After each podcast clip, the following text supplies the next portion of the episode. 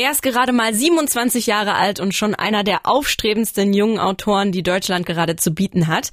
Tag, hier ist Sputnik mit dem Popkult. Lukas Rietschel kommt aus der ostdeutschen Provinz, aus der Oberlausitz in Sachsen und schreibt am liebsten genau darüber. Über die Tristesse und Trostlosigkeit, über Arbeits- und Hoffnungslosigkeit, über die Geister der Vergangenheit und die Sorge vor der Zukunft. In seinem Debütroman Mit der Faust in die Welt schlagen von 2018 geht es um die Radikalisierung von Jugendlichen im sächsischen Dorf. Und auch in seinem zweiten Buch Raumfahrer, das jetzt erst vor kurzem rausgekommen ist, geht es auch wieder um die Oberlausitz. Aber auch um die DDR-Vergangenheit, um die Probleme, die die Wende mit sich gebracht hat und um eine Familiengeschichte. Und ich hatte das große Glück, Lukas per Zoom-Interview treffen zu dürfen und ich habe ein bisschen mit ihm gequatscht. Lukas, du bist geboren und aufgewachsen in Rekelwitz. Das ist ein ganz kleines Dorf zwischen Kamenz und Bautzen in der Oberlausitz in Sachsen.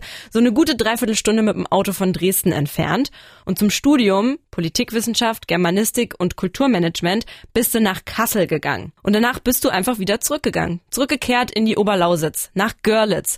Und in einem Interview hast du mal gesagt, das fand ich so krass wirklich. Görlitz ist eine Stadt, da macht es einen Unterschied, ob ich da bin oder nicht. Also ich glaube, in, in, in so Großstädten ist es eigentlich egal, so ob, ob du da bist oder nicht da bist und ähm, niemand wartet auf dich, niemand zählt auf dich. Und hier ist es so, du kannst in ganz viele Vereine und Initiativen gehen und gefühlt sind alle überaltert und brauchen neue Strukturen und neue Mitglieder. Und ich habe das Gefühl, du kannst hier was bewegen, du kannst hier die, die Stadt mitgestalten und auch dadurch ja auch mit, mit der Stadtgesellschaft irgendwie arbeiten.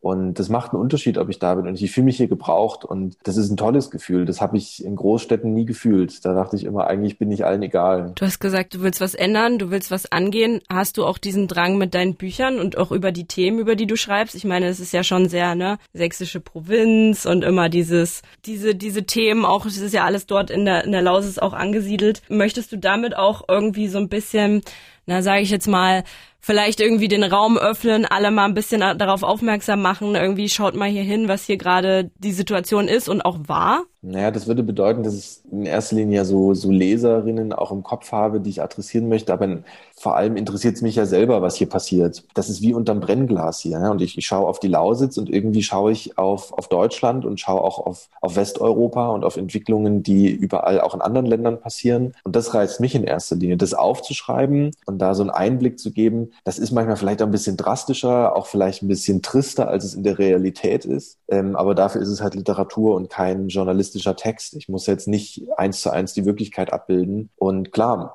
ich, ich versuche etwas aufzuzeigen und mich aber nicht in der und mit der Literatur dagegen zu wehren. Das kann Literatur gar nicht, sondern erstmal nur zeigen, dass es da ist und dann im Privaten engagiere ich mich dagegen. Das ist eigentlich meine Herangehensweise. Ich will mit Literatur eigentlich niemanden bekehren. Und ich glaube, das liest man hoffentlich auch in den Texten, dass es nicht der Ansatz ist. Zu deinem neuen Buch, Raumfahrer. Es sind ja sehr viele verschiedene Handlungsstränge. Du springst ja auch immer in den Zeiten hin und her. Es ist nicht chronologisch. Wir haben viele verschiedene Figuren. Die hängen alle irgendwie miteinander zusammen. Irgendwie auch ein bisschen nicht, ein bisschen doch und so.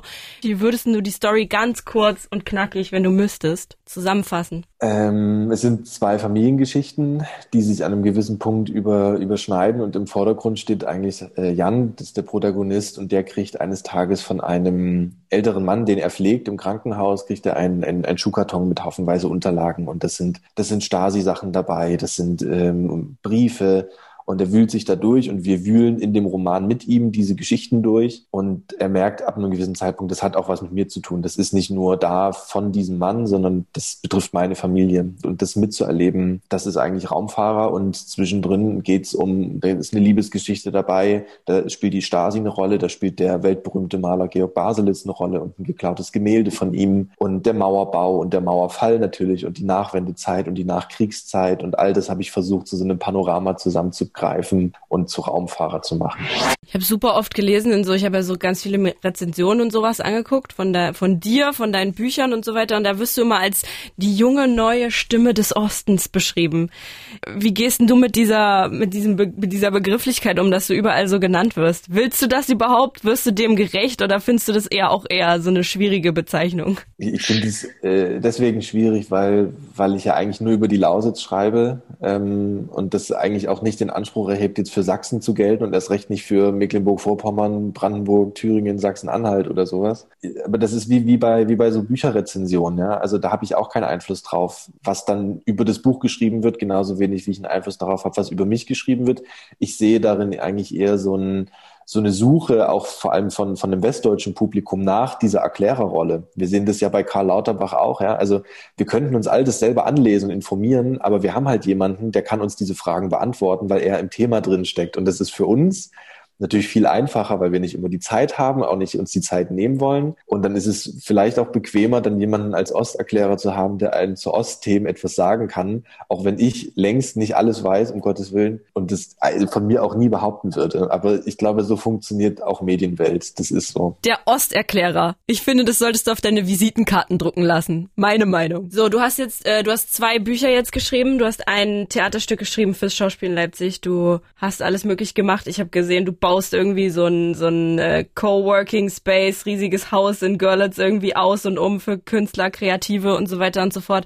Äh, was ist denn das, was ist das nächste, was passieren wird? Also was ist der nächste Step? Was sind deine nächsten Schritte? Was sind deine Ziele? Das nächste, was kommt, ist, glaube ich, der Burnout. Das ist, das, das steht zuallererst mal an. Es, es sind Dinge, die, die passieren einfach so. Ich habe auch nicht geplant, jetzt so schnell Sachen zu schreiben. Ich werde mir für den nächsten Text ein bisschen mehr Zeit nehmen, auf jeden Fall. Und ich möchte, ich möchte viel mehr malen. Dafür ist ja dieses Atelierhaus vor allem da. Ähm, und ich möchte mich damit beschäftigen und einfach die Dinge weitermachen. Und das ist das Schöne, was ich tun darf, weil, weil mich Leute dafür bezahlen, dass sie dass sie meine Bücher lesen. Und deswegen darf ich ein bisschen frei arbeiten und frei sein. Das ist das Schöne daran. Aber jetzt erstmal kein neues Buch oder hast du noch keine konkreten Ideen? Doch, ich habe ich hab Ideen und ich, ich will auf jeden Fall auch wieder schreiben. Jetzt geht's halt nicht. Jetzt bin ich zum Glück viel unterwegs. Ich hoffe, dass mhm. Corona mhm. das jetzt erstmal noch weiter zulässt. Und es geht nicht. Also ich kann nicht einen neuen Text schreiben und im alten drin sein und aus dem rauslesen und Fragen beantworten. Das, das schaffe ich kognitiv nicht. Ich muss erstmal warten, bis das dann wieder abflacht und irgendwann kommt dann der Punkt, da sitze ich und ich habe jetzt schon Ideen und ich